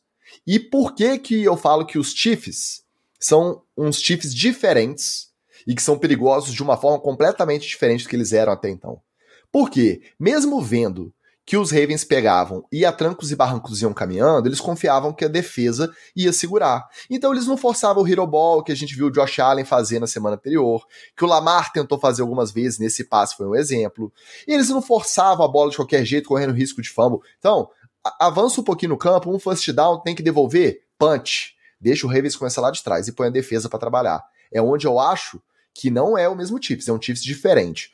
Como diz o nosso Rafa Saldanha aqui, na reta final, o bagulho cresce, o Chiefs perdeu quando podia. Foi mais ou menos isso. E ele falou para você não falar mal da voz do bebê monstro dele, tá? O Patrick Mahomes. O Josafá concorda, momentum é pouco comentado, rola. E aí é onde a gente tem o título desse episódio. A experiência, né, Wallace? Você que é o nosso homem experiente aqui. O cara tá lá todas as temporadas em que ele foi titular. Ele tá lá na final de conferência. Ganhou quatro, perdeu duas para ele o momento tem um peso completamente diferente do que para o Lamar. É uma pena, porque o Lamar despertou todos os haters que estavam enfiados aí nos buracos, nos esgotos, já o running back que lançam, voltaram com toda a força. Mas não dá para eximir o Lamar também, né? Infelizmente, a posição de quarterback tem essa, esse ônus e esse bônus, né? Quando você ganha, parece que o quarterback é o fantástico e tal, menos o Brock Purdy. É, e quando você perde, geralmente a galera vem é, em cima do, do, do, Lamar. Você já falou um pouquinho aqui da, da interceptação, ô, Ticas. É, eu vou começar por ela para poder depois é, colocar o jogo do Lamar em perspectiva. É, nessa interceptação, ele tinha pelo menos mais duas boas opções, além de lançar para o Likely é, numa marcação tripla ele tinha o Odell com separação após o first down, ou seja, era uma, era uma segunda descida. Sei, ele não precisava forçar, forçar o passe por lá de forma nenhuma. Você olha, tem uma marcação tripla, não vai a bola nele. Com o Odell Beckham Jr. cruzando o campo na sua frente, no meio de campo, e é, conseguindo o first down pela distância, era a melhor opção que ele tinha. E ele tinha o Nelson Aguilar, mais ou menos 5 jardas de onde estava a linha de scrimmage, é óbvio que o Nelson Água, você não vai confiar plenamente na mão dele, porque ninguém nunca confiou, mas ele tinha um rapaz bloqueado, e ele tinha nesse lado do Água um double team, ou seja, feito por Lamar correr. A, ali. E tinha acabado de conseguir um first down importante também, correndo para um, um passo, acho que foi mais de 20 e poucas jardas depois da recepção. Exato. E aí a jogada estava pronta para poder o Lamar correr, porque o double team tinha pegado a, a DL e o Nelson Aguilar podia fazer o bloqueio que ele precisaria ganhar mais cinco jardins ali, já ficava numa posição melhor, já estava tranquilo, não precisava forçar essa bola. Isso vai passar para a história. É, é, essa vai ser a história do jogo, junto com o Flowers, que daqui a pouco eu falo. Mas você tem que ver que o Lamar jogou tudo que ele podia. Meu querido, ele fez um passe para ele mesmo. Ele fez um passe que ricocheteou na, na defesa e ele mesmo agarrou e conseguiu o first down avançando. Ele teve duas corridas, três dinâmicas o cara que achou, de novo, aí se antecipou, é, achou o Nelson Aguilar com confiança é, em, em, passes. Ele voltou com o Mark Andrews recebendo bola também e colocou o like no jogo. Então, é, o que faltou do jogo do Lamar foi um jogo corrido mais consistente para ele. É uma, alguém para ele dar, fazer o handoff, fazer a defesa do, do, do, do Chiefs ficar duvidando. Ou a, a própria corrida do Lamar também poderia ser é, um despiste para ele, mas o jogo corrido tinha que estar presente. E, inexplicavelmente, porque não estava tão atrás, atrás assim do placar, o Ravens abandonou o jogo corrido. O, o, quanto isso é do coordenador, o quanto isso é do próprio Lamar, aí a gente tem que é, é, tentar medir essas coisas. Né? Mas não creio que o Lamar tenha é, ficado em campo fazendo coisas que o coordenador não mandou ele fazer. Porque simplesmente. O... É, na minha humilde ignorância tática, acompanhando as formações e as chamadas do ataque, é muito mais no coordenador do que o Lamar. O Lamar, ele teve os erros de tomada de decisão depois que a chamada era passe. Hum. Mas as chamadas de passe consecutivas são todas na conta do Todd Monk. Exato, e, e não é essa a dinâmica de um, de um quarterback na NFL. Ele não faz, ele, ele não, fica se rebela de repente e começa a fazer coisa da cabeça dele, a não ser o Peyton Manning algumas vezes, o Aaron Rodgers e tal, mas esses são outros caras. O, o Lamar não tá nessa, nessa prateleira. Aí, e aí vai voltar de novo a discussão se ele é isso tudo, se ele não é isso tudo. É, em compensação, a gente errou a previsão aqui, eu, eu, principalmente o Magal, mas a gente acertou metade. O que a gente falou sobre as defesas? Que as duas defesas manteriam os times no jogo independente dos ataques. E, é, porque o, o, os ataques é, é, tinham dinâmicas diferentes, mas as duas defesas eram defesas para manter a, o time na partida. E eu achei que a defesa do Ravens ficou perdeu um pouco a cabeça demais. O jogo para eles estava um pouco mais nervoso, e aí você vê é, na, no Roughing the Passer do, do, do Clown, você vê no, na muca que o DL, o DT deu na, na, no capacete do Mahomes você vê que a, a def... em algumas reações a defesa estava nervosa demais, mas manteve o Ravens no jogo. E falando um pouquinho do seu menino Flores, eu já tive um sobrenome Flores treinando no Miami, sei como é que é. A gente vê Roger Flores aí, a carreira, como é que foi. Esse rapaz Flowers aí, meu querido, não pode tomar uma falta de taunting dois snaps antes e depois tentar ser o herói da parada esticando uma bola na endzone ele já tinha o first down. Era cair ali, segurar a bola e vamos lá, gastar um pouquinho mais de tempo, entrar na endzone. Não dá para ser herói, meu querido. Mas tem um ponto aí que é importante. Isso é uma parada até para a galera ficar de olho, porque isso é uma coisa que rola direto na NFL e às vezes passa despercebido. Quando você faz uma jogada, por exemplo, ah, era um passe lá nos Zay Flowers. Aí o cara, pô, errou, ele dropou a bola, qualquer coisa assim. Estresse de uma jogada linda. É muito comum que a próxima jogada, ou duas jogadas depois, vai nele de novo. Que é um jeito que os times têm de não deixar o cara perder a confiança. Dá moral, né? Então, assim, pô, dá uma moral pro cara. Então, pô, pô era, uma jogada agora para conseguir um, um, sei lá, uma, uma segunda para 10 assim, você ia conseguir a segunda para 10 e andar mais umas 15 jardas, dropou a bola. Aí, faz na terceira faz uma corrida, ganha o first down, a próxima jogada às vezes é uma jogada um pouco mais funda, um pouco mais assim na mão do cara, para ver se o cara ganha uma moral. Então, é, é, é, isso explica um pouco do, do que fizeram com os Flowers. Agora, o nível de indisciplina que o Ravens ficou, de nervosismo, de tava na pilha, a galera tava na pressão mesmo, uma coisa que tava sintomático ali, era pro, pro Jim Harbaugh ter, ter agido mais cedo ali, sabe? Aquela conversa no, no pé de ouvido ali da galera, eu achei que ele também foi um pouco omisso nisso aí. E aí eu não vou lembrar o nome do, infelizmente, do, do, do defensor. Eu sei que estava o McDuff na jogada, que dá a pancada no Zay Flowers, porque ele faz uma, uma jogada que você não está acostumado. É, habitualmente o DB vai dar o soco na bola. Ele foi muito esperto. Quando o Flowers estica a bola, ele bate no antebraço, um pouquinho para cima do cotovelo, porque é onde ele consegue puxar essa, essa alavanca que ele tira a mão dele da bola. Então, é, realmente, é, a, a, linha, a linha defensiva do, do, do Kansas é muito boa, mas os, os defensores, os cornerbacks e os safeties também são muito bons e foram responsáveis por duas jogadas que decidiram a partida praticamente. Foi o Lajarius Sneed, que tinha justamente sofrido o taunting dele na, algumas jogadas antes, né? Então, ainda teve essa revanche. E fumble de manual. Você vê ele atacando, você vê que ele não tá indo pro tackle. Não foi só o mole dos Flowers, não. A jogada da defesa foi sensacional. Ele acerta o ponto exato para tirar a bola que estava bem guardada. Também não tava, ele não estava indo no movimento do de soltar, né, na, na frente. Ele tava não. com as duas mãos na bola. E aí o único jeito dele, dele tirar não é socando a bola. Ali, se você socar a bola, ela tá segura. É puxando o braço. Vamos lá. Deixa eu passar meus paninhos então, porque é inevitável, né? Tem que distribuir culpa para todo mundo, não dá para isentar ninguém. O Zay Flowers é o calouro e ele tem que sentir mais do que os outros mesmo. É esperado que no momento desse ele sinta. É claro que os caras da linha, o Jadevion Clown da vida e o Kyle Van Noy, eu esperava que não sentissem tanto, porque é gente com muita história e muitos anos de carreira de NFL. Só que, principalmente do Kyle Van Noy, o do Jadevion Clown é totalmente perder a cabeça. Ele dá um passo inteiro a mais e bate no Mahomes um segundo depois que a bola já saiu. Esse aí não tem o que comentar. Mas o do Kyle Van Noy é engraçado, porque todos os jogos, e o Chiefs é um mérito deles, eles vieram com essa mentalidade. Se os caras gostam de falar, se os caras gostam de empurrar, de jogar é bravo, não vou nem falar jogar sujo, isso não é jogar sujo, isso é do jogo, né? Tá previsto. E se existe uma tendência de não ter apito para qualquer faltinha, a gente vai levar isso ao limite. E o Travis Kelsey, principalmente a cada jogada ali e a linha ofensiva, levou isso ao limite. Eles conseguiram tirar os Ravens da boa. Né, conseguiram estressar os caras. E eles faziam, faziam, faziam, não tinha flanela. Faziam, faziam, faziam, não tinha flanela.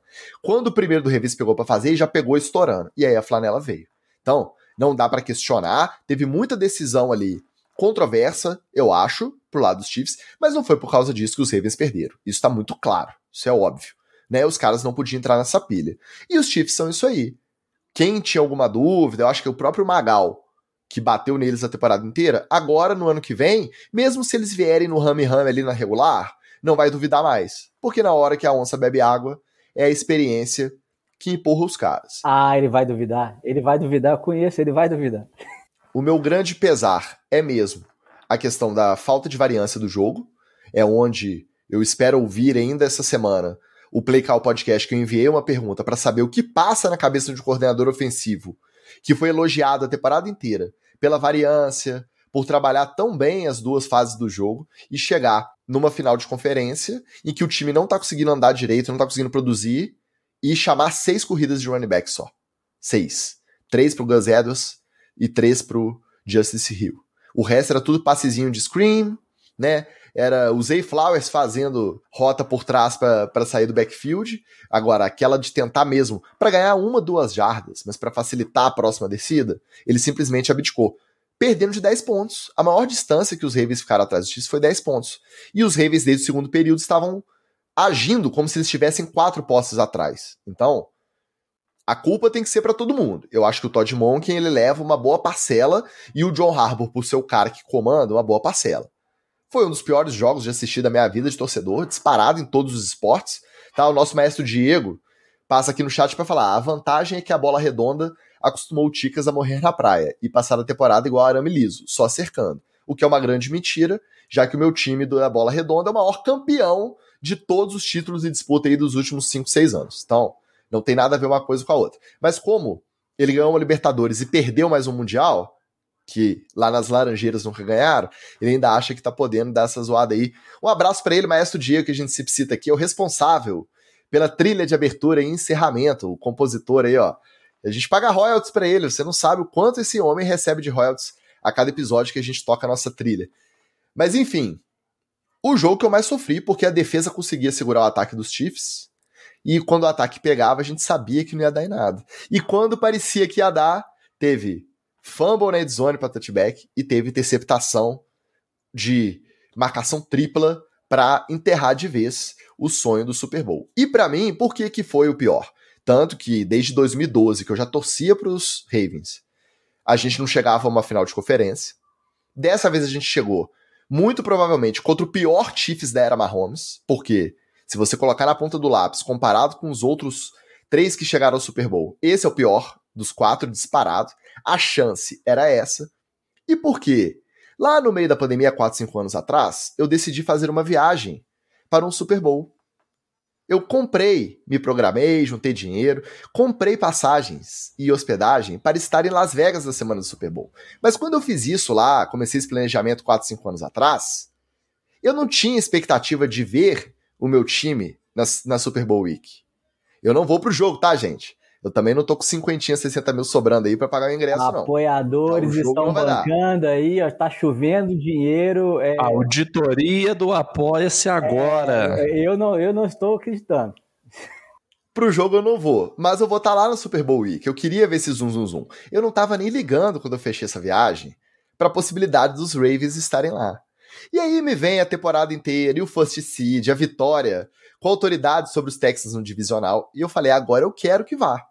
Então, repetindo mais uma vez, a expectativa é a mãe da frustração. Eu não estava só perdendo a oportunidade de ver o meu time jogar e disputar no Super Bowl. Eu estava perdendo a oportunidade de estar presente na cidade em que esse Super Bowl será disputado.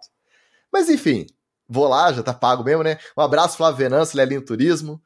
Vamos lá, eu vou no Media Day. Não aguento mais ver Travis Kelsey de boné, gritando no microfone. Ninguém aguenta mais isso, gente. Até quando vamos ficar com Eu Te Amo em campo, Travis Kelsey e Taylor Swift? Mas não vamos acelerar diz também, que, não. Diz que ele vai aposentar, diz que ele vai aposentar agora. É, junto do irmão, né? É uma possibilidade. Enfim, não vamos apressar o palpite Cetra, que é só na semana que vem. O episódio mais do que, mais do que especial. Lá no finalzinho a gente conta o que, que vai rolar. É triste, para mim foi mais triste, mas faz parte quando você pega o time que é a nova dinastia. É o time que de fato já pode se considerar a nova dinastia, mesmo só com dois anéis por enquanto, mas compara muito com o que o Patriots do Brady fazia, que é na hora que chega mesmo, onde importa, ele se impõe, ele comanda as ações do jogo. Por mais que o outro time seja melhor no papel e seja mais talentoso, ele não deixa o outro time ganhar. E foi o que aconteceu no domingo, para minha tristeza. Mas fazer o quê? É ano que vem torcer para uma mudança. E ó, essa minha tristeza, ela é compartilhada com a torcida dos Bills, que perdeu 3 de 4 anos para os Chiefs de Mahomes nos playoffs, para a torcida dos Bengals, que ganhou uma final de conferência. Uma das finais de conferência que o Mahomes perdeu foi para o Bengals, que foi para o Super Bowl e perdeu dos Rams. A outra foi para o Brady, lá atrás, no começo da, da carreira dele, que os, os Patriots foram para o Super Bowl e ganharam do, do Los Angeles Rams. Mas enfim, essa preocupação não é só minha como torcedor dos Ravens, é para todos os torcedores da UFC. Porque quando chega no playoff encara Chiefs e Patrick Mahomes, a tendência é que a gente leve ferro. Fazer o quê? Faz parte. Só, Ticas, duas observações sobre é, é, os quarterbacks no jogo.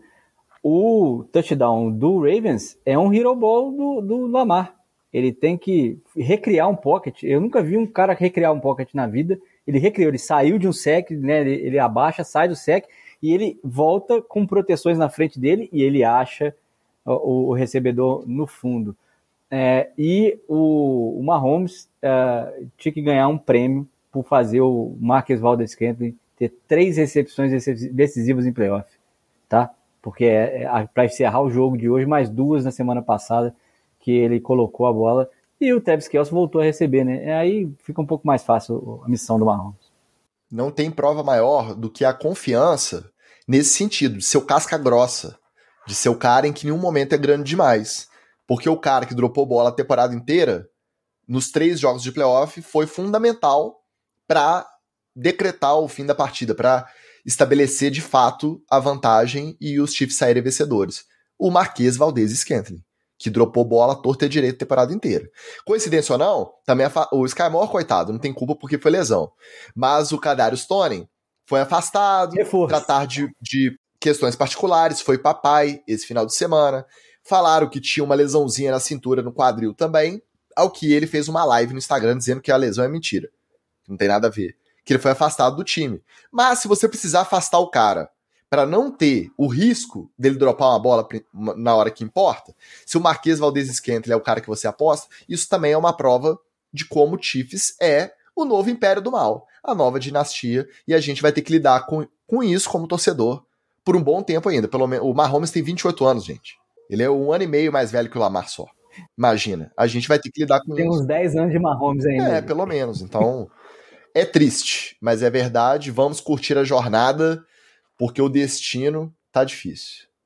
E eu gastei um dinheirão pra ir pra Las Vegas, tá? Nosso Fabiano Vispo chegou aqui, ó. Boa noite, atrasado, mas deixando o like. Vitor Leme, cada vez que o Magal desacredita dos Chiefs, uma Swift tem uma síncope. É verdade. O Robson concorda que o Mahomes é igual ao tubarão, quando sente o cheiro do sangue ele vai dentro. E a defesa dos Chiefs parou o Lamar de uma forma inacreditável. A gente tem que dar o um mérito pro Chiefs Spagnolo também, desde aqueles Giants que parou os Patriots, que poderiam ter a campanha invicta no Super Bowl. Ele era o coordenador defensivo daqueles Giants. Nos últimos cinco anos, o trabalho que ele faz na defesa dos Chiefs é um negócio sensacional. É um cara que eu acho que a gente fala pouco. É outro que do, do esquema do, do, do Vic Fangio, que tem uma defesa complicada e quando os caras chegam não, não dá para adaptar muito, mas depois do metade da temporada, meu querido, a defesa começa a voar de uma, de uma maneira que você fala assim, onde é que esses caras estavam jogando? Não é, é o sistema defensivo mesmo. Pois é. E acho que a gente fala pouco. Tudo bem que a gente não entra muito nesse critério, é essa parte é mais tática, você ficar falando de trabalho de coordenador. Mas, mesmo assim, o Steve Spagnuolo acho que a gente devia reconhecer mais, não só aqui, mas nos outros podcasts também. Mas aí é com ele, né, Ticas? Ele tem que arrumar umas confusão, brigar com alguém, dar na cara é verdade, de alguém. Entrar aqui, aí, aí, a gente fala dele. entrar aqui ele tem que tretar. É, é então, claro, mas aqui no NFL você acho que não vai mais não, é só você der uma bengalada em alguém. Rei das rebatidas, o Lamar é muito talentoso, ainda vai pro Super Bowl. Tomara. O psicológico do Mahomes é diferenciado, o cara é frio. E o touting do Flowers foi triste, é verdade. Nosso Carlos Miller deu seu boa noite, seu like. E o senhor dos games voltou, estava sumido. E diz ele que estava se recuperando da derrota dos Eagles. Vamos voltar lá pro, pro Instagram aqui só pra gente finalizar Chiefs e Ravens e passar pro Detroit e 49ers. O Josafá diz que o Lamar precisa desbloquear essa fase do jogo. Precisa mesmo. O Vivaldi diz que vai deixar para ouvir amanhã porque ele tá vendo tricolor contra o Corinthians. Ih, já começou, rapaz. Hoje tem jogo bom, hein? Voltou o futebol da bola redonda, né? Bom, vou, eu vou concentrar no futebol da bola redonda mesmo. No basquete, tô de NBA aqui hoje porque NFL acabou, acabou a NFL para mim esse ano, acabou. Não quero ver mais nada, mas vou estar tá lá em Las Vegas. O nosso Vinícius Lema, meu batera, disse que ele não acompanha a NFL desde, desde os Broncos com Peyton Manning e vai ter que voltar a acompanhar. Faça o favor, volte. Você vai ser triste dependendo de para quem você torcer, vai ficar amargurado no final da temporada, mas a jornada é gostosa. E o Nando 8 diz que ele lamenta porque os Ravens deveriam passar por ter um time melhor. É, era o bem contra o mal e o mal venceu. E não só no primeiro jogo, no segundo também, lá na NFC os Lions começaram com três touchdowns maravilhosos no primeiro período. Foram pro intervalo por 24 a 7. Eu, eu mandei amigo meu em outros grupos de, de WhatsApp, eu falei, amigo meu torcedor dos 49ers, falei assim, cara, e eu não falei de zoeira, de bullying, não. Eu falei, cara, não faça como eu, que fiquei o jogo inteiro, três horas e meia, numa agonia, num sofrimento, sem conseguir curtir o, o jogo, nervoso. Vai dormir, os Lions do jeito que estão jogando, a linha ofensiva e a linha defensiva, amassando o 49ers, vai dormir. Aí ele disse que não foi e viu uma virada daquelas para credenciar os 49ers ao Super Bowl. O Magal ficou em cima do muro, eu fiquei triste. E você ficou puto, né, Wally? Por que, que você ficou puto? Conta pra gente. Olha, ser até simples na minha análise do jogo, porque é uma análise bem etc. da partida no final do segundo quarto, indo para o intervalo, você numa quarta para três na linha de gol, você tem que ir se você é o Detroit Lions de Dan Campbell. Sabe por quê? Porque você foi nessa jogada em todas as oportunidades que você teve durante a temporada. Se você não tivesse feito isso, se Dan Campbell, aquele menino que começou como chefe, é, como treinador de Tyrands do, do do Miami Dolphins, é, não tivesse implantado essa filosofia no time, eu até não questionaria a escolha dele. E, ó, para começar, vocês que estão aí, ó, foda-se o Zé Planilha, tá? Joga essa planilha para fora, esse analítico tem que tomar. Mas é, por quê? Vocês já conhecem como é que é o estilo Wallace de jogar. Vai para todas as quartas descidas a partir do meio de campo e com menos de 5 e vai para todos os, os, dois pontos no TD, Kicker morre de fome comigo. Mas, de verdade, sem exagero, essa é uma quarta descida que você tem que ir. Pelo simples fato de que quando você tem a oportunidade de enfiar a faca no seu adversário mortal, você tem que torcer a faca para puxar, para poder não deixar chance dele sobreviver. E foi isso que o Lions fez com o 49ers. Ao não entrar na endzone e meter o, o, a, a maior vantagem que poderia levar para o intervalo, o Lions dá uma pequena esperança para o 49ers, que foi o suficiente para poder dar uma faísca do outro lado. o Dan Campbell fala para os seus jogadores dentro de campo: olha, nós somos ousados, mas estamos num momento diferente. É, agora a gente está brincando com os garotos grandes, a gente não está mais brincando no playground que a gente está acostumado. Vamos reformular a nossa mentalidade um pouco para poder tentar, na segurança, e foi na, exatamente na ousadia que ele chegou até aí, então tentar ganhar na segurança a partir de então não valeria para ele. E mais, a bola oval pune, meu querido. E aí, a partir do que ele fez, né, de não ter ido nessa, foi bola quicando na, na cabeça de defensores, sobrando pro, pro Ayuk. É, o Brock Purdy correndo. Brock Purdy fez três first down correndo, meu filho, com as pernas. E a gente não pode é, deixar de falar do que chama McCaffrey, mas o que ele fez foi uma partida normal. A, a partida do McCaffrey é aquele jogo, meu querido. Ele não parou de correr nenhum tempo e uh, um ground and pound e dois touchdowns. Então, você não pode fugir das suas características completamente. Aí vão falar daquela quarta descida no, no, no, segundo tempo, que ele não deveria ter ido, ou que ele poderia não ter tentado. Mas a quarta descida que ele deveria ter ido, ele não foi. Então, a partir do intervalo de jogo, quando o 49ers volta com a chave virada para o segundo tempo, acho que a partida já estava decidida e aí não importava quantos pontos precisasse fazer. O 49ers ia fazer e ia levar o jogo. Vou falar de novo nesse tópico. Momentum.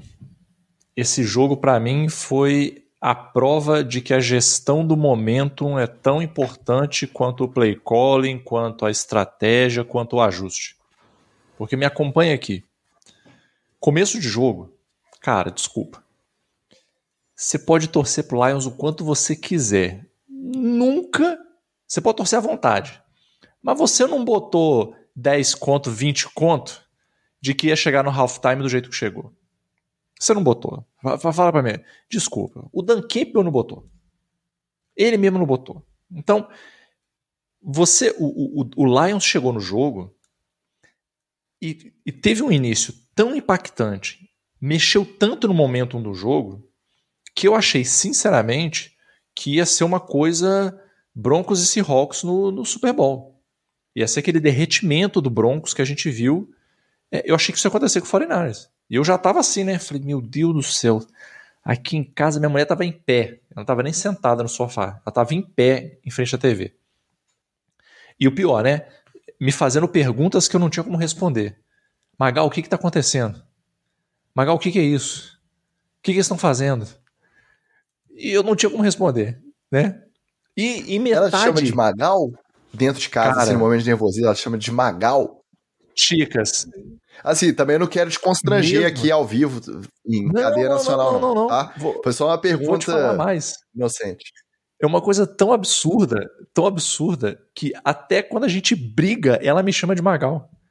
Ela simplesmente não me chama pelo meu nome. Não existe. E vou te falar uma outra parada. Sabe quem, quem acabou me, me carimbando como Magal definitivamente na história da humanidade? O Rafael Saldanha, que está aqui comentando. Ele que eu, quando eu falei assim, ah, eu me chamo Luiz, ele falou, Luiz não, Magal. E a partir desse momento eu virei o Magal. Então não, até quando, até quando o pau quebra aqui, é Magal. E aí o que aconteceu, Tix? Nesse momento, aí eu vou discordar do Wallace. Esse é o momento de você ser esperto. Esse é o momento de falar assim, cara, o que, que vale mais a pena? Funcionou eu bem. Seguir a, seguir a minha estratégia de jogo e fazer o que eu sempre fiz, uh, ou eu vou gerenciar o momento do jogo.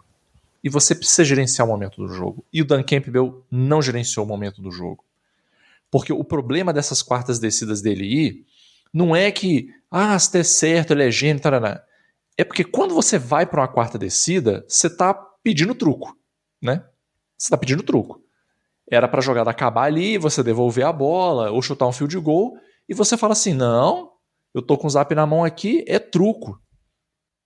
O problema de quando você faz isso é porque se der certo, cara, aí você você bota mais uma pá, uma pá de cal em cima dos caras. Porque é meio que você dizer assim, amigo, não adianta você me parar em três descidas. Eu vou para a quarta e vou converter na sua cara. Você não vai ter como me parar. Quando você perde, e você não converte essas quartas descidas, você reduz esse seu momentum e você começa a dar um pouco de esperança para outro time.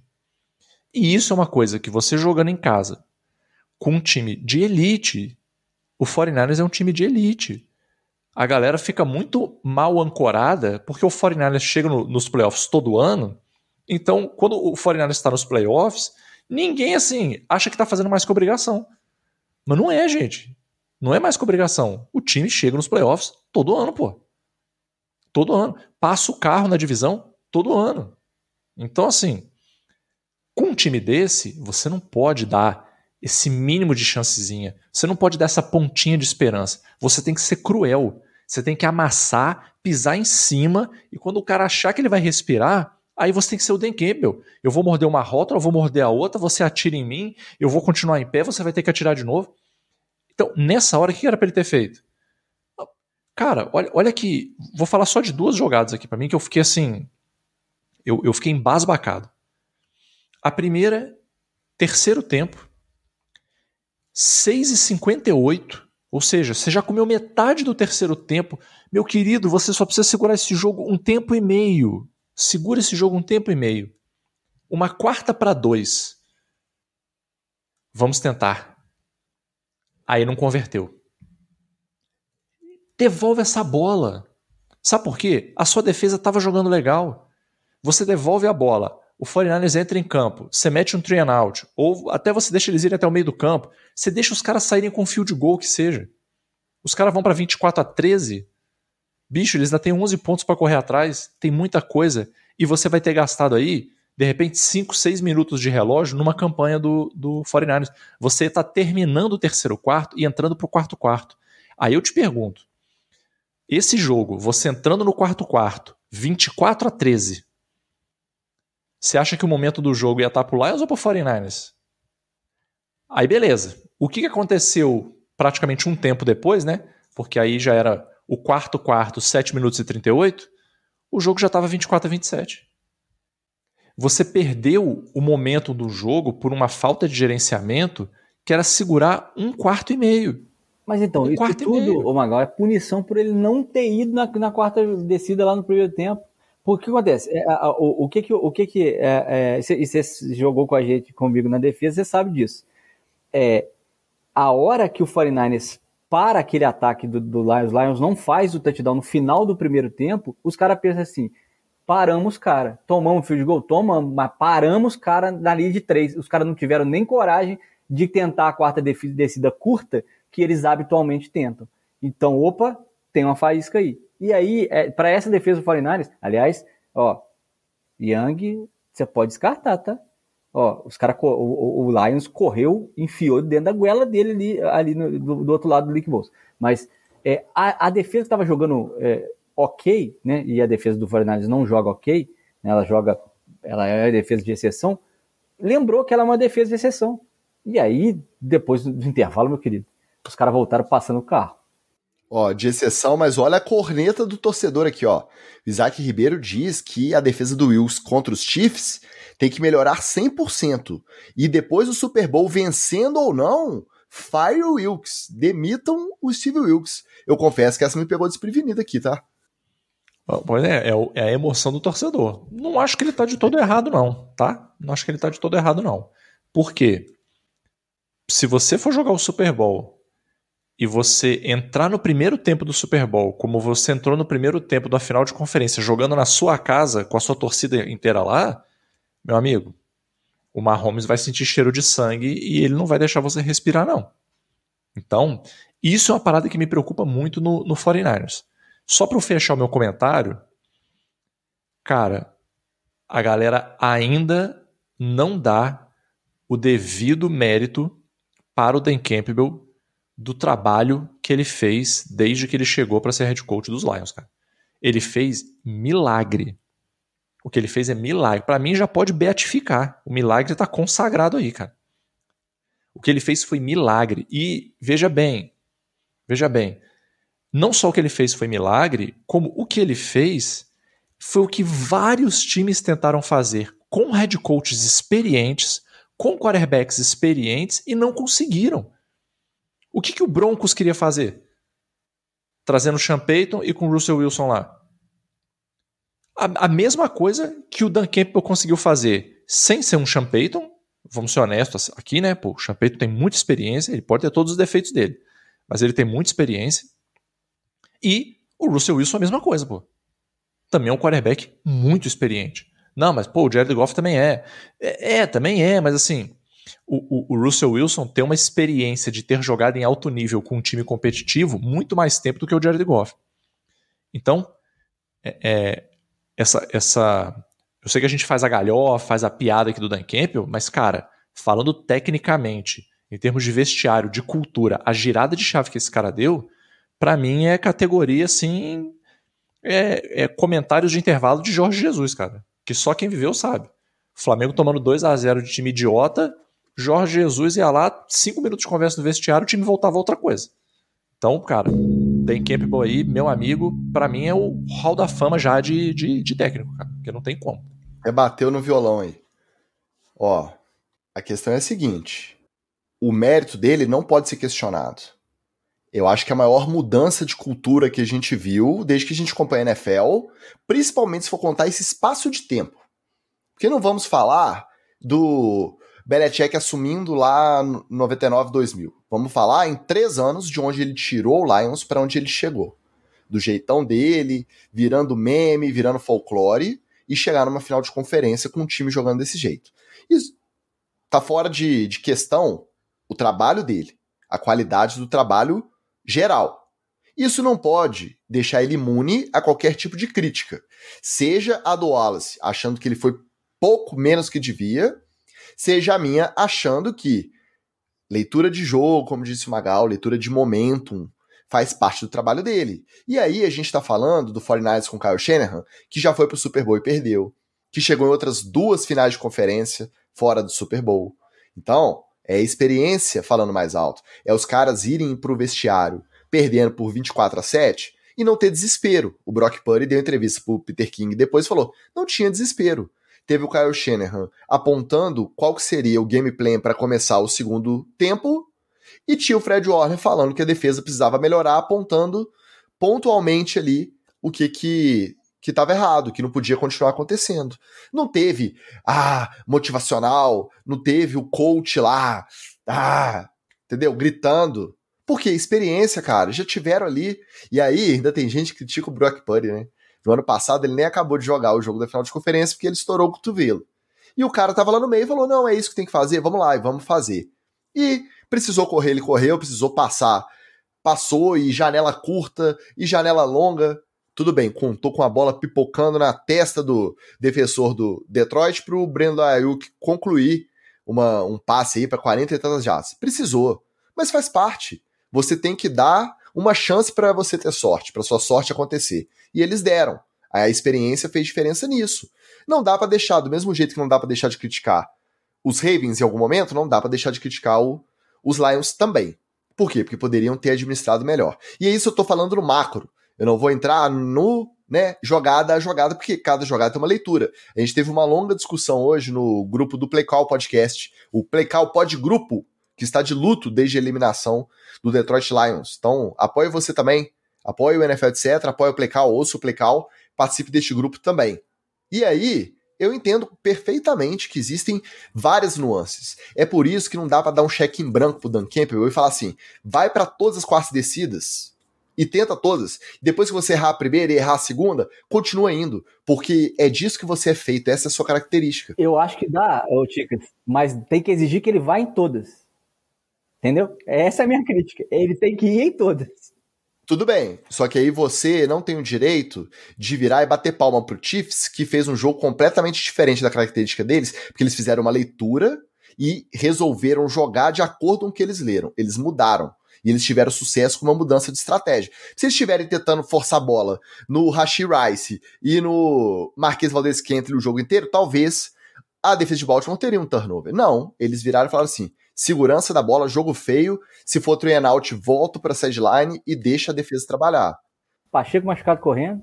Exatamente. Não dá para você dar um cheque em branco pro Decamp. Ah, não. É um absurdo quem critica. E você elogiar os Chiefs pela mudança de comportamento e de postura de acordo com o adversário. Não dá para você dar um cheque em branco pro Dan Campbell e passar pano para ele e você criticar o Fernando Diniz e ficar tocando bola 15 minutos na frente do Manchester City, perdendo por 3 a 0 Ah, ele se manteve fiel à característica dele, tomou a tunda na final do Mundial. Mais um abraço pro maestro Diego aqui. Então, se você é o cara que está comandando e você não faz essa leitura, aí deixa qualquer um lá falando, ah, não, vamos fazer a mesma coisa aí de sempre e pronto. Entendeu? A função do cara é ter justamente essa dinâmica, essa leitura, essa diferença aí. Então, eu acho que dá para criticar sim. Eu não gosto da carteirada, tá? Eu entendo o Wallace porque esse é o estilo do Wallace que ele sempre defendeu antes do Dan Campbell. Ele acha que tem que ir. Por quê? Porque estatisticamente está respaldado que nas 50% de vezes que você consegue passar, no médio e longo prazo, você vai ter sucesso. Tudo bem. Eu entendo quem fala que tem que chutar, porque o kicker tem 82% de aproveitamento na distância das duas quartas descidas que deram errado, uma para dois, uma para três. Ele estava no, no alcance de 40 a 49 jardas. O Michael Badley, ele tem 82% de aproveitamento. Eu entendo quem fala que se ele tivesse 50% e acertasse um, o jogo ia para prorrogação, porque terminou 34 a 31 para os 49ers. Eu entendo isso tudo, eu acho que a discussão é saudável. Eu não gosto é da certeza absoluta, da batida de martelo. Tá? O Batata falou que ia ficar aqui esperando ouvir xingo, mas nem ficou. Depois ele vai lá e responde no play call. Mais algo a comentar sobre essa partida, tirando a tristeza, porque o Detroit Lions era o time do povo, mas assim como o meu Baltimore Ravens também não fez frente ao time mais experiente. Não dá para falar que é um Super Bowl injusto. Eu acho que é um Super Bowl mais fraco de narrativa, por quê? Ele acabou de acontecer. O Super Bowl de 2020 foi justamente esse confronto em que os Chiefs saíram vitoriosos, o primeiro Super Bowl do Patrick Mahomes, e seria muito mais interessante ter ou Lamar Jackson com os Ravens pela primeira vez, ou o Detroit Lions para coroar essa mudança de cultura, chegassem lá independente do adversário. Acabou sendo o, o da experiência mesmo, da casca grossa. Mas fora isso, não tem como tirar o mérito de nenhum desses dois times. É, não dá, não. Eu, eu, eu, curto muito a narrativa do, do Brock Purdy. É, o, o, ano passado eu acho que foi tirado dele a, a chance por lesão. Eu, eu gosto de, de vê-lo agora no Super Bowl. E eu gostei muito de uma coisa que ele falou no, no, no Peter King. É, ele falou, ele é muito consciente das deficiências dele. Ele fala, eu não sou o quarterback mais dinâmico, eu não sou o quarterback mais forte, eu não sou o quarterback mais preciso mas é, na média eu tento fazer o que me pedem para poder fazer a cada jogada. E, e, é basicamente isso que tem que fazer, isso que faz um quarterback bom. Um tal de Thomas Brady, ele levou esse, esse, esse nível de quarterback a outro lugar. Não, e de novo, um outro problema de ancoragem, né, cara? A galera fica assim: ah, não, mas o, o Purdy não é um. Não é igual um outro quarterback de elite, não é igual um Mahomes, não é igual um Lamar. Amigo, você está comparando o cara que foi o último do draft com a, os caras que foram first pick no draft? Só deles estarem na mesma conversa já faz esse cara que foi o último ter que ser muito valorizado, pô. O cara tá, o cara tá sentado na mesa. O cara sentou na mesa desses caras, entendeu? Então isso aí já é, já é suficiente. E eu acho que, num certo sentido, isso pesa a favor do, do Brock Purdy, porque, de fato, assim, você vê que a, essa sensação é tão generalizada que teve aquela conversa de que o 49ers ia tentar ir atrás do Brady e o, o Purdy foi avisado. Assim, ó, a gente vai tentar ir atrás do Brady se a gente conseguir, você tá fora. E ele, show de bola. Isso é, o Brady, pô. É a mesma coisa. Eu posso né? ficar para pegar camisa e autógrafo, pelo menos? É, assim, beleza, entendo. Posso ficar de reserva? Ficar aqui boa? Eu já ganho salário mínimo. Importante frisar, né? o, o Brock Purdy, ele é o, o, o, fixo mais comissão da NFL, né? Ganha menos que é quarterback salário... college, tá? pois é, assim. Eu, eu, quando a galera do São Francisco sai para fazer festa tal, o, o, o Purdy, acho que ele deve ficar até tenso, né? Ai, meu Deus, quanto é que vai sair esse jantar aqui? Eu não tenho dinheiro desse povo aqui, né? Basta pensar, cara, olha que animal isso, cara. O Jadavion Clowney, que é um jogador de defesa, ele ganhou o bônus de sec dele é quase o preço do que o, o, o Purdy ganha, cara. Um bônus do cara é o salário do outro que tá no Super Bowl, sacou? Então, assim, pô, galera, pô, vamos dar uma pegada leve aí com o Purdy também, né? Que tá ancorado muito lá em cima, pô. Como né? a gente gosta de comparações de carro, Magal, é, é o Fiat Uno, o Buck Purdy é o Fiat Uno da NFL. Você não dá nada por ele, mas ele, ó. É o, simples, o simplão que resolve. Eu não entendo, eu não consigo visualizar. O que mais ele tem que fazer pra galera não ficar pegando no pé de quarterback de sistema e tal. Ao mesmo tempo, eu acho, e já disse isso aqui anteriormente também, que a torcida coloca num pedestal que ainda é muito cedo para colocar, né? Ah, Hall da Fama, o novo Joe Montana e tarará.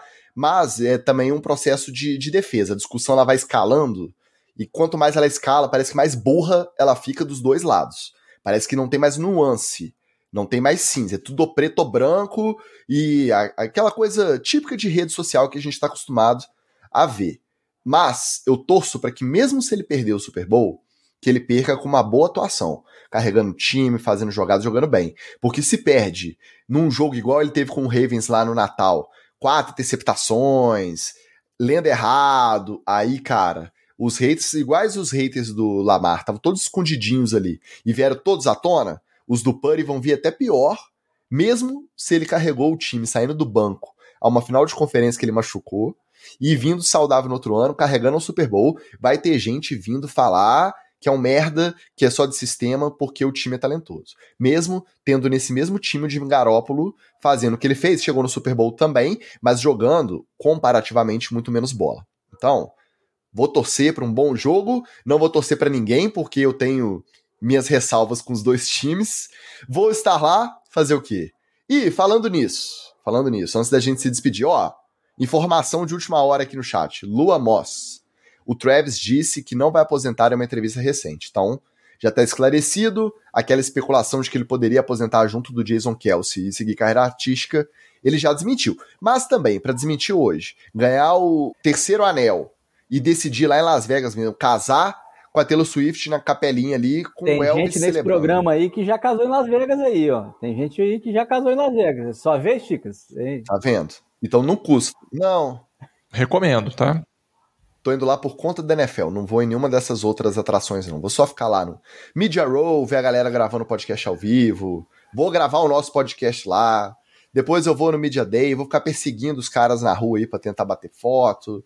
Inclusive, ó, você que ainda não segue, a parte voltada da NFL você pode conferir no nosso Instagram, NFL etc. Vai ter bastante conteúdo lá. E a parte zoeira da viagem, o Cirque de Soleil, o show de vedetes, você vê no meu Instagram pessoal, Ticas NFL, é aberto, se não quiser seguir, entra lá que vai ter conteúdo para seguir. E falando nisso, semana que vem teremos um episódio mais do que especial. Tanto porque eu não serei o apresentador, o pauteiro, estaremos na mão do nosso Magal, como já tivemos em outras ausências. Eu tentarei participar direto de Las Vegas, mas isso tudo depende, né, de uma parte tecnológica aí, que a gente não sabe como vai ser lá. Mas o, o que é especial nesse próximo episódio não é só isso. Nós comemoraremos num crossover maravilhoso, episódio simultâneo em dois feeds, o episódio número 100 do Play Call Podcast com a presença do nosso Rafael Negreiros, nosso Batata. E coincidentemente ou não, comemoraremos também o episódio 171 do NFL etc. Olha que evento maravilhoso. Magal no comando, Batata presente, com o episódio depois saindo no feed do Playcall, e o Tica, se tudo der certo, direto de Las Vegas. Você tá animado? Você tá preparado, Magal, para o que te espera semana que vem? Cara, eu vou até fazer um check-up essa semana porque eu preciso estar com o coração em dia, porque vai ser tanta emoção, vai ser 49ers no, no Super Bowl, vai ser gravação do esse, esse crossover que nem o Vingadores conseguiu fazer. O, o, o, tempo que eu vou ter que passar pensando em vinhetas, pensando em. Nossa, cara, eu, eu, eu acho que eu vou. Eu já vou ter que meter um atestado no serviço. Meter uns 15 dias aí, porque eu preciso me dedicar 100%. Não tem como. Olha, vai ser tipo aquela convenção daquele partido que existia, que acabou lá em São Paulo, o pessoal caindo e, e caos e, e uhum. cofrinhos à mostra, dedo lá e gritaria. Não perca, não. Não perca. Ô, Wallace, você ajuda a controlar a galera aí, tá? E antes da gente despedir em definitivo, só dar uma moral aqui pro Rodrigo Justo, do lado da Casa do Corvo, também dizendo que ele aprendeu uma coisa: se o cara não desenvolver quando tem que desenvolver, para algumas pessoas, um senso comum é de que o cara é um lixo, o cara é pipoqueiro. É verdade também.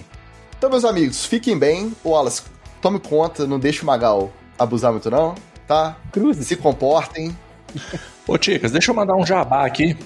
Eu esqueci de um jabá aqui. Agradecer meu grande amigo Henrique Benato. Fomos assistir, assistir o primeiro jogo, né? O jogo do Ravens, assisti lá com ele. Também tivemos a participação do grande Pablo Bira, aqui do NFL etc. Diretoria. Então, Inclusive, passou mais cedo dando boa noite, eu que esqueci de dar o alô pra ele. Pois é, alô é Pablo Bira. É, o grande Denis, amigo do Binato, estava lá também. Um grande abraço, Denis. Assistimos o jogo lá, foi maravilhoso. Então eu queria deixar esse, esse check aqui com o grande Binato aí. E, galera, eu sempre aviso isso. Todo ano a mesma coisa, eu vou avisar de novo. Semana que vem é episódio do Magal no comando. Esse é o dia que você cancela seus compromissos para você estar tá de frente no YouTube assistindo. Não é a mesma experiência do usuário, o user experience é diferente. Então assista ao vivo, vem aqui, vai ter o batata, então pelo menos a quantidade de merda que vai ser dita vai reduzir um pouco, que ele vai dar uma diluída, entendeu? Então venha que vai ser é, é, depende, depende, né? Mais ou menos. Vai ter que levantar, ter que levantar a moral aqui do, do, do convidado, que o pessoal acha que ele é entendido, né? Mal sabe o pessoal, né? então é isso, tá? Então, ó, se programe, entendeu? Já se organize aí na sua casa, YouTube, tra transmita para sua TV, pegue sua pipoquinha, sua cervejinha, que vai ser épico esse episódio. Não percam. É isso aí, não vou, ó, não vou segurar ninguém não, tá, Ticas? É, aqui é caos total. Vamos ver. Acompanharei a distância, tentarei participar. Farei de tudo para participar. No mais, muito obrigado a você que chegou até aqui nesse episódio. Eu acho que é o episódio mais triste da história inteira da NFL, etc. Esse episódio 170. Todo mundo comentou no chat, todo mundo que veio tirar sarro. Faz parte, estamos aqui, é para isso mesmo. A gente agradece de coração. Um abraço e valeu! Beijo! Valeu! Uh,